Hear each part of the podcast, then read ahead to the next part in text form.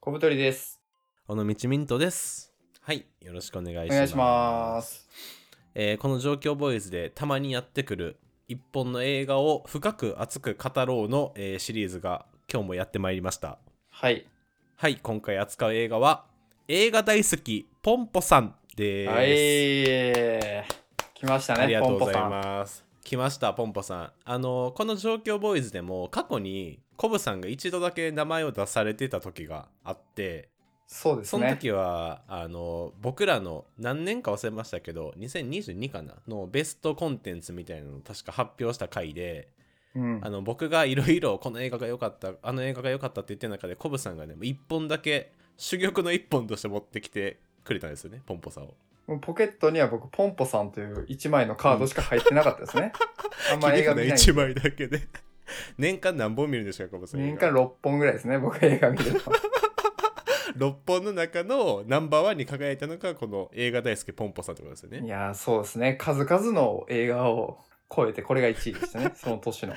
なるほどね。で僕もその時になんか初めて聞いた名前だったんですね映画大好きポンポさんっていうタイトルを。はいはい。でその時何やねんそれと思ってなんかその別に見たりとかしてなかったんですけどはい。この前たまたまネットフリックスかなんかパッて開いた時にポンポさんあるっていうのに、まあ、気づきましてうん。なんかコブさんも言うてたし見てみようと思ったらですねもう僕多分劇中で多分3回ぐらい泣きまして。マジでなんかこれまでの人生の中でも多分5本の中に絶対入るなと思ったぐらい好きになったんですよポンポさんがいやー、これね、そう、めちゃくちゃ面白いんですけど、うん映画大好きポンポさんというなんか妙なタイトル とうんあとめちゃくちゃアニメ調なんですよね映画はいはいはいそうねでそれもリアルアニメというか結構なんていうかな萌えアニメっぽい可愛いイラストなんでそこでちょっと見ないっていう人も多いと思うんですけどうん中身はねめちゃくちゃ熱い映画の話してるんですよねいやそうそうそうだからこれはせっかくコブさんも名前出してくれてたし状況ボーイズ話さなあかんなと思いましてちょ今回持ってこさせていただきましたはいじゃあすいませんコブさんちょっとあらすじというかざっくりの内容お願いしてもいいですかはいじゃあストーリー読みますねはい読んでください敏腕プロデューサーポンポさんの下で制作アシスタントをしているジーン映画に心を奪われた彼は見た映画を全て記録している映画通だ映画を撮ることにも憧れていたが自分には無理だと卑屈になる毎日だがポンポさんに15秒の CM 制作を任され映画作りに没頭する楽しさを知るのだったある日ジーンはポンポさんから次に制作する映画「マイスター」の脚本を渡される伝説の俳優の復帰作にして頭がしびれるほど興奮する内容大ヒットを確信するがなんと監督に指名されたのは CM が評価されたジーンだったポンポさんの目利きにかなった新人女優をヒロインに迎え波乱万丈の撮影が始まろうとしてい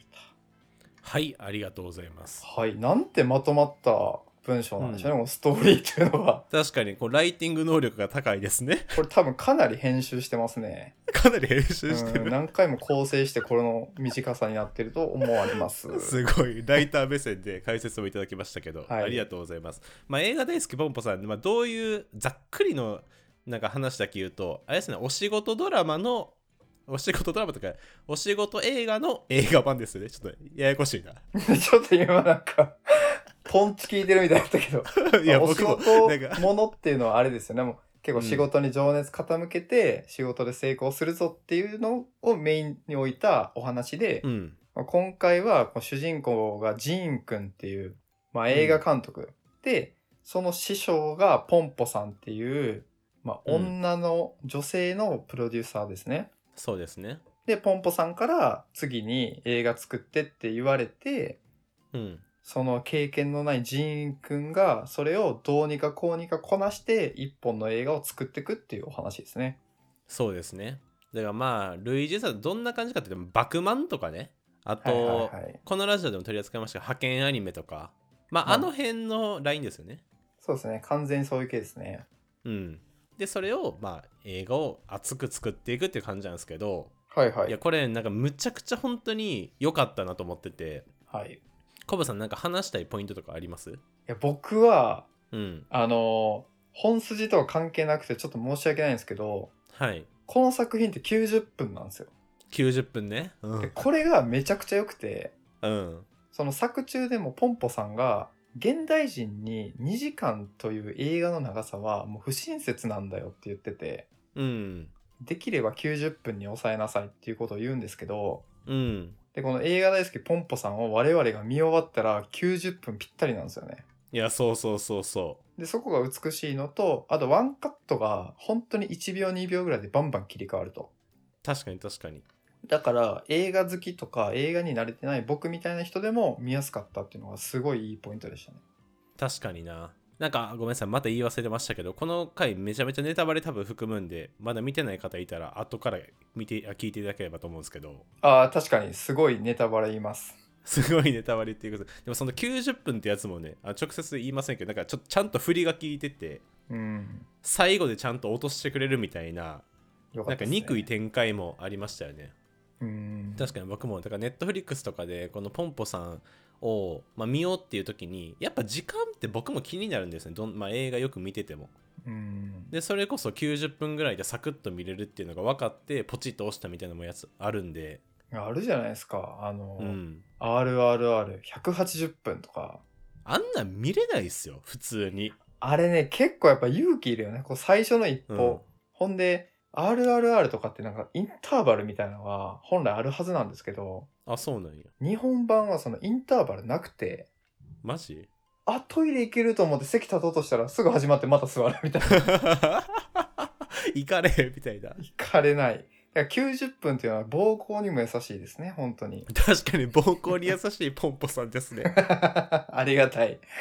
ありがたいな。で、僕ちょっと、もうこれが正直、ポンポさんの中で一番良かったなと思うところ、ちょっと喋っていいですかはい。なんか僕、あの、これね、派遣アニメと結構僕、あの、対比しながらじゃないけど、語りたいなと思ってて、はいはい。もしよかったら、この回聞いた後に、その派遣アニメについて語ってる回聞いていただければと思うんですけど、はい。なんかあのお仕事系のお仕事ものって、まあ、結構その扱ってる題材とかが、まあ、あのエンタメを扱うことが大体多いじゃないですか結構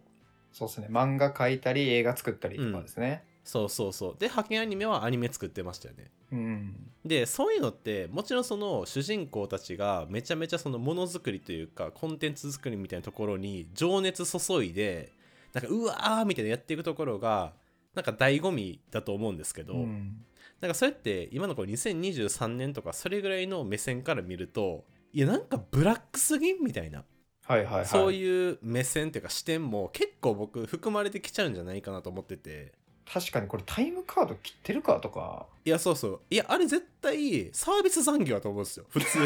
みんないや多分ねそうですね。そうそうで派遣アニメの時も僕多分ちょっと言ったかもしれないんですけどあれってなんかもうやりがい搾取じゃないみたいなことちょっと僕見ながら思ってたんですねそうですね。派遣アニメはざっくりどんな映画かっていうと、はい主人公が新人の女性監督で、うんその期の派遣、一番見られたアニメを作るぞっていうお仕事ものの映画だったんですけど、うんまあ結構ね、その深夜に、いや、このシーンが必要なんですみたいなこと言って、うんアニメーターさんに依頼しに行ってもう夜中ずっと夜通しで新しい作画してもらうとかうん、 結構感動シーンみたいな感じで作ってたんですけどやっぱこうミントさん的に見るといやいやいやこれ残業代ついてるとかそうそうそう深夜手当なってんのか なそうそうやっぱ労働基準法の観点から見てしまうってことですよね実写だと。 そう労働基準法の観点から見てしまってでなんかあの僕派遣アニメの話ばっかりして申し訳ないですけどあの印象的やったのは派遣アニメの中の主人公が吉岡里帆なんですけどはいそれのライバルが中村倫也がやってたんですよ確か、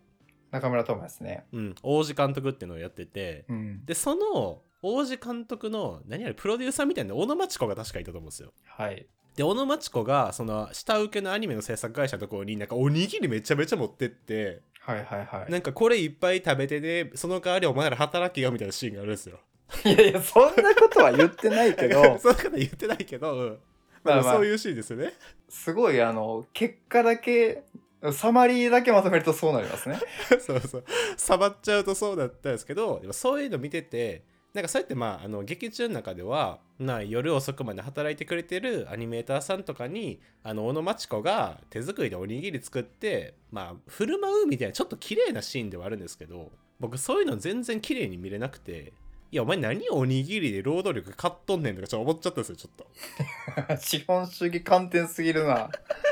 いやそうそうそうでそういうなんかちょっと搾取とかブラックみたいな側面ってお仕事ものに結構あったなって思ってるんですけどはいはいはい。僕このポンポさんを見た時にポンポさんの中でもやってることは全く一緒なんですよ深夜までめちゃめちゃ働いてそうですね。あのーそう入院してるジーンくんが抜け出して映画編集するみたいなシーンもありますから。そうそうそうだからそんな派遣アニメとかと同レベルもしくはそれ以上のブラック労働をポンポさんの中でもしてるんですけど、 うんなんか僕このポンポさんがすごいなと思ったのはあのポンポさんというアニメ映画というなんていうのもう虚構の中っていう前提が成り立ってる中でそれをやられると全然気にならないなと思ったんですよね。なるほどね。もうアニメの時点でフィクションっていうのがやっぱ強く意識されるから、うん、ブラックロードとかしてても、割とそこは気にならずに、めちゃくちゃ熱い仕事のシーンっていう見方ができるってことだよね。いやそうそうそうだから僕それがなんか今まで僕アニメ映画とかアニメそのものって正直あんまり見てなかったんですけどうん。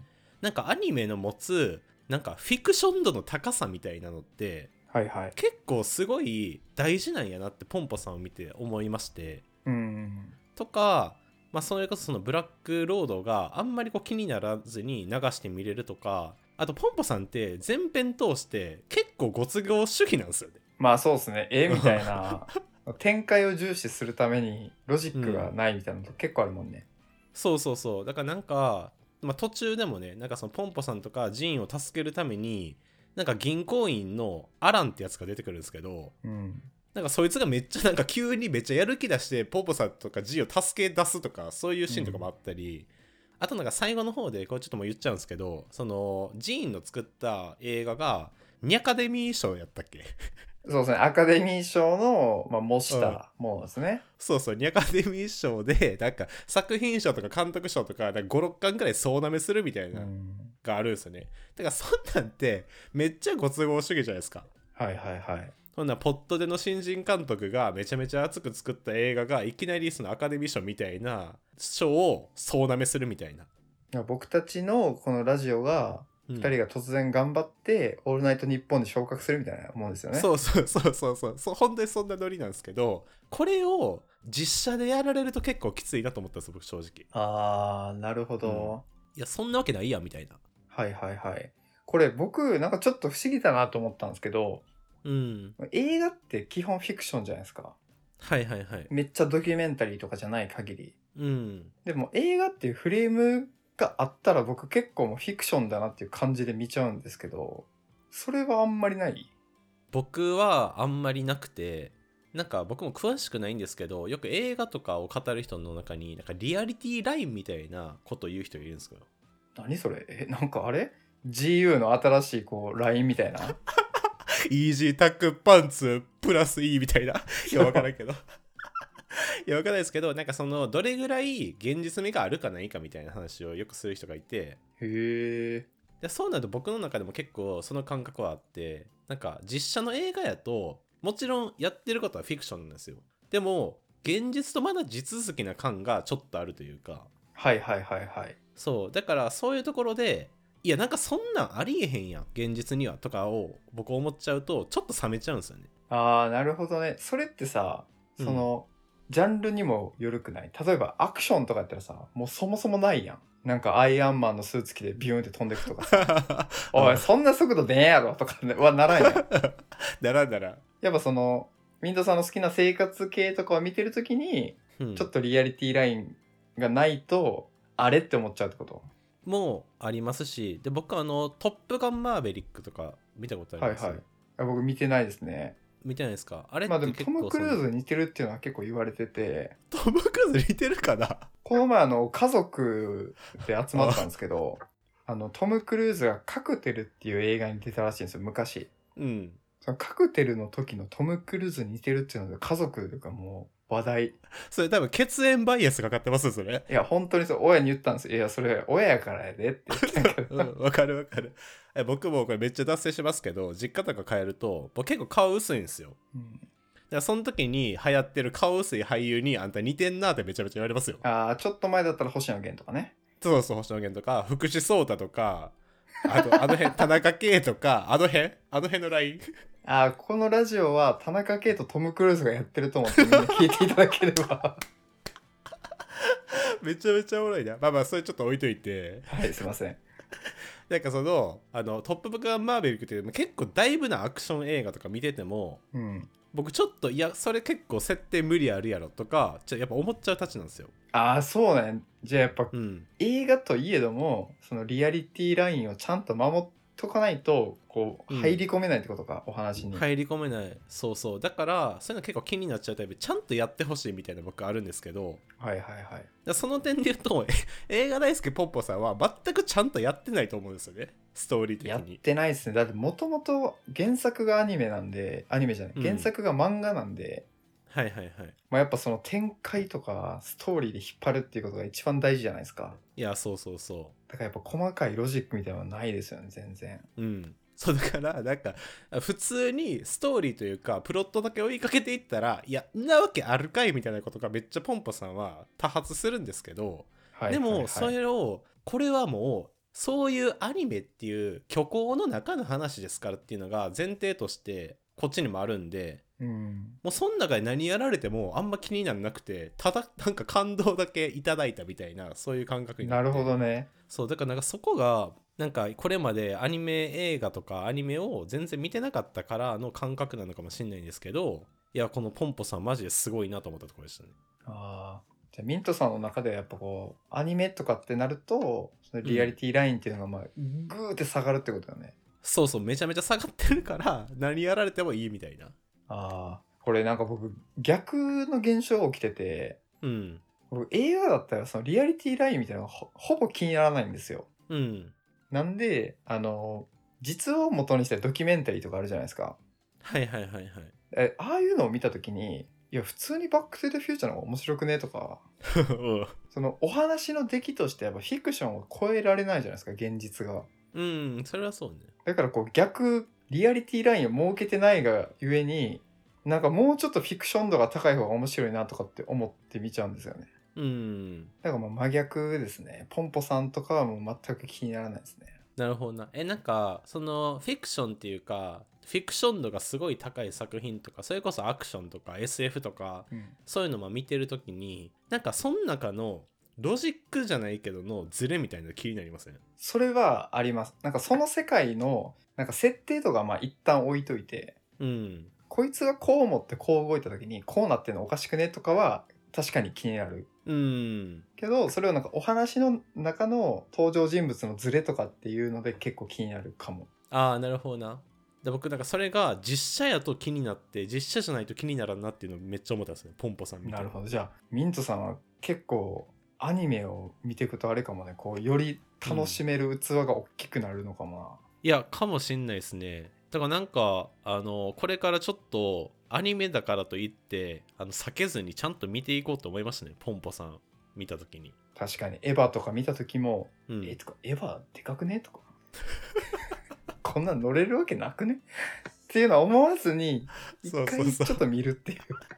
そうそう見れるかもしれないですねはいそうとあとはあのまあもうこれは仕様の話というかあのなんですけどポンパさんって、まあ、結構一つの大きいテーマとしてなんかもう一つだけを達成するためにその他全部は捨てていけみたいなメッセージ性がすごい強いんですよね。そうですねでそれを映画のこうカットをはいはいなんかこう編集してる時その主人公の映画監督のジーンがあのすごい膨大に撮った映画の素材を編集してまあ90分の映画にしなきゃいけないみたいなうん2時間ぐらいかの映画にしなきゃいけないからどんどんどんどんと撮った素材を編集してカットしていくっていうシーンがあるんですよね。はいそこをどんどんどんどん大事な一つのシーンを見せるために他の素材はぜん全部バッサリ切り捨てていくみたいな演出で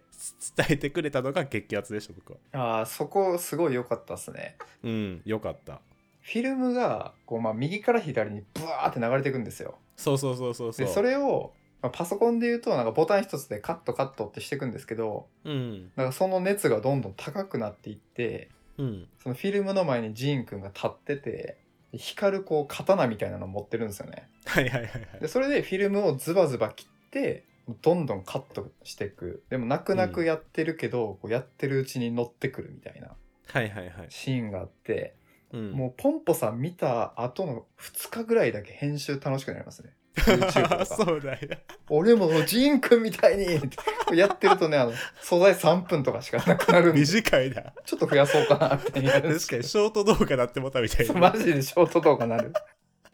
いや面白いなだからなんかあの他の例えばバックマンとか派遣アニメみたいなお仕事ものとかでもああいうなんかこうゾーンに入ったお仕事シーンって結構あるじゃないですか、はいはいはい。あんああいう中でも僕ポンポさんめっちゃ良かったなと思ってなんかすごい乗っていけましたねこっちもああ、それもやっぱアニメだからじゃない。いや思いましたそれはもしさ、派遣アニメの実写で、同うんじようなシーンがあったとしてさ、吉岡里帆がなんか日本刀みたいなの持って、フフィルム切ってたらさ、うん え、それ怒られないとか、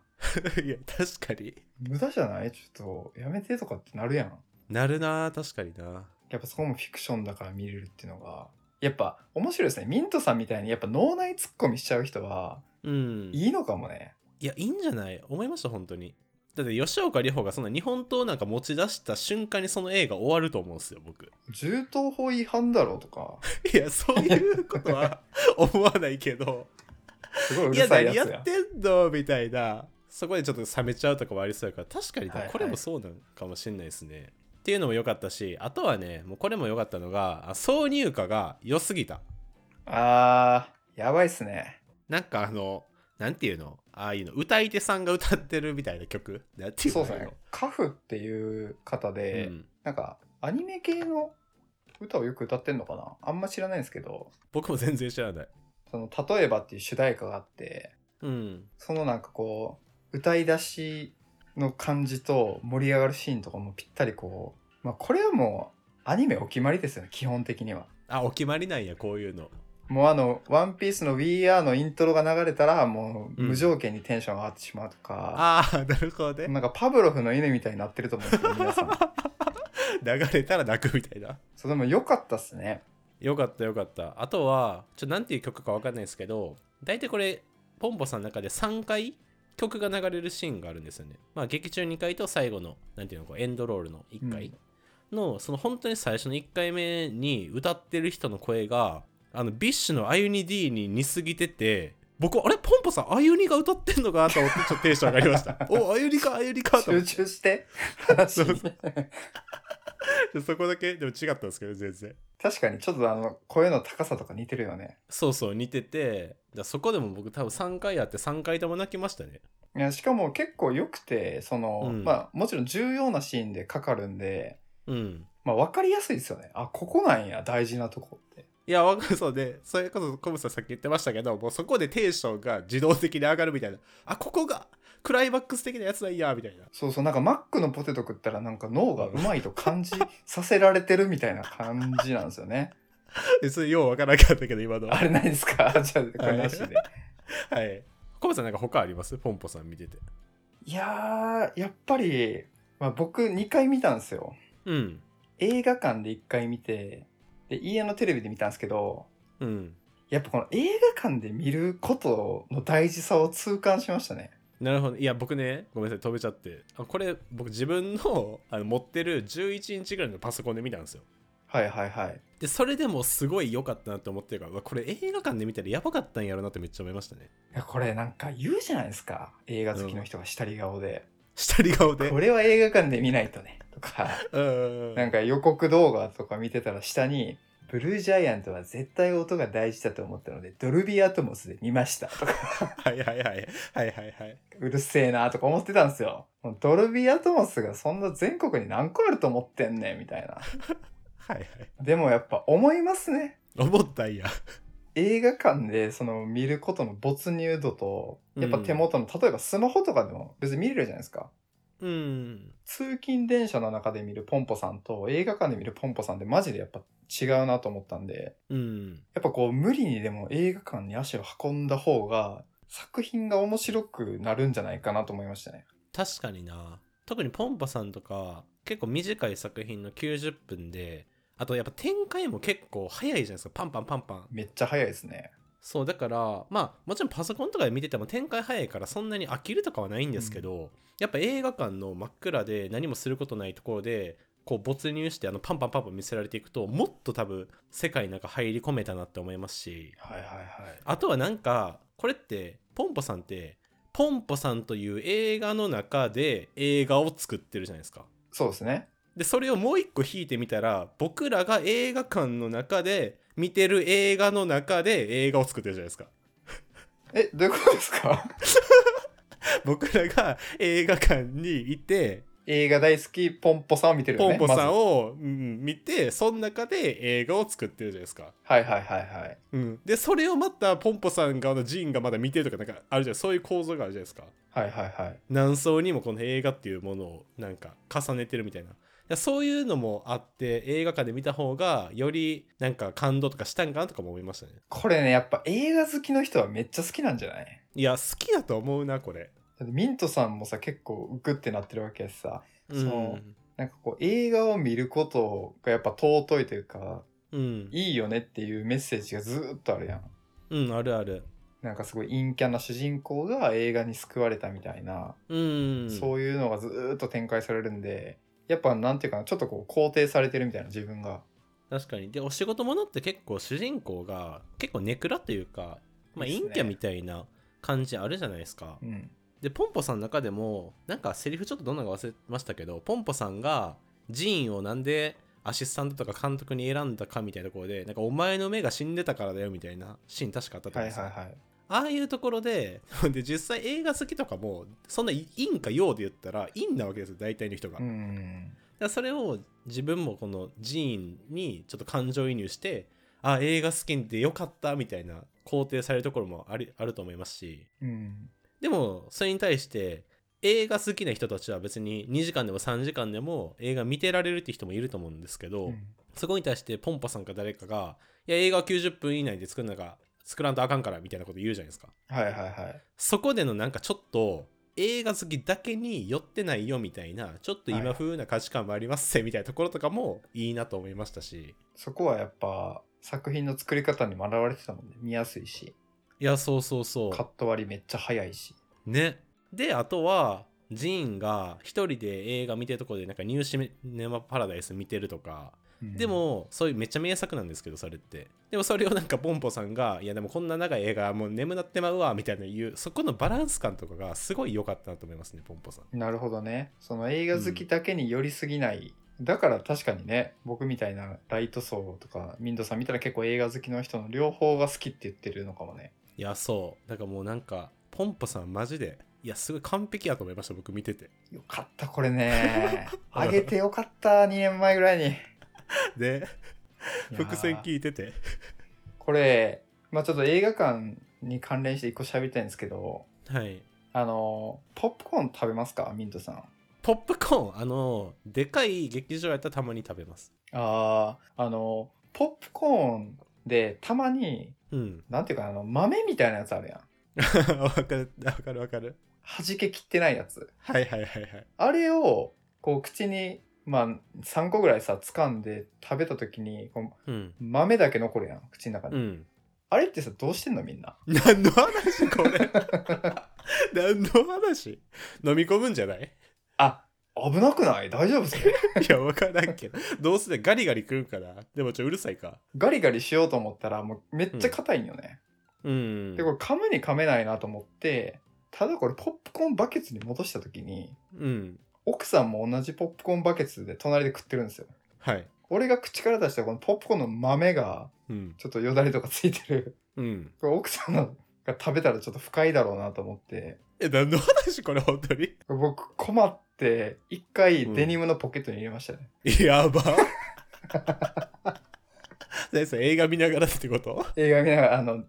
デニムってなんか、ミニポケットついてるじゃないですか、右の。あついてるついてるはいはいあはいのはい鍵とか小銭とか入れる。うんあそこにポップコーンの種入れました、一回。めちゃめちゃおもろいな